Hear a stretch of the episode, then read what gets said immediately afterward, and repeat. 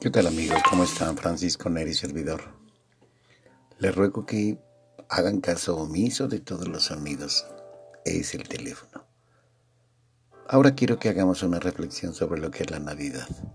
Lo que era la Navidad hace algunos años, donde todavía nos reuníamos para pasar con la familia, estar contentos, darnos cuenta de que cada año que termina es toda una posibilidad de haber vivido, de haber logrado, de haber hecho. Si es o no la fecha en la que nació Jesús, yo creo que es lo de menos. La idea es recordar que nació para darnos la posibilidad, la oportunidad, el saber que somos hijos de Dios, que somos hermanos de Jesús y de que podemos hacer todo cuanto queramos, siempre y cuando sea el amor la bandera. Pero ahora se ha convertido en una cosa totalmente comercial. Ahora todo es regalo, todo es compras, las cenas tienen que ser muy suntuosas, llenas de lujos, llenas de grandes cosas, manjares especiales, y no creo que esa fuera la idea principal. ¿Por qué nos hemos perdido de esa manera? ¿Por qué hemos dejado que el ego gane tanto territorio? ¿Por qué hemos dejado que este mundo se convierta, sí, en totalmente material?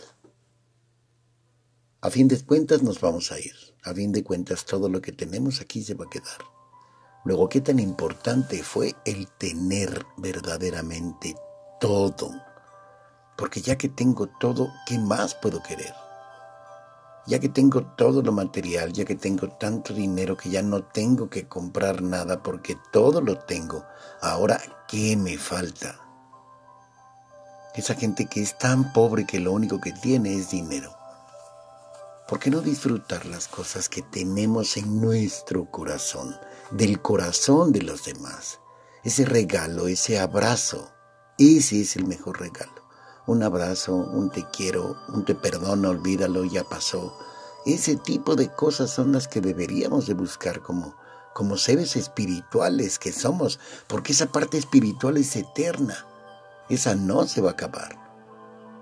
Esa no se muere cuando nos morimos. Lo que se muere es el cuerpo, deja de funcionar. Veamos al cuerpo, como hemos dicho, como un contenedor. Este contenedor que ya no funciona. Cuando ustedes compran un auto nuevo, el auto es muy bonito, pero el que lo maneja son ustedes. Es más o menos lo mismo lo que hace el espíritu. Con este cuerpo que es una nueva posibilidad de hacer. Nada más nos lleva, nos trae, nos conduce, pero ¿qué hacer con esto? Los invito a que reflexionen.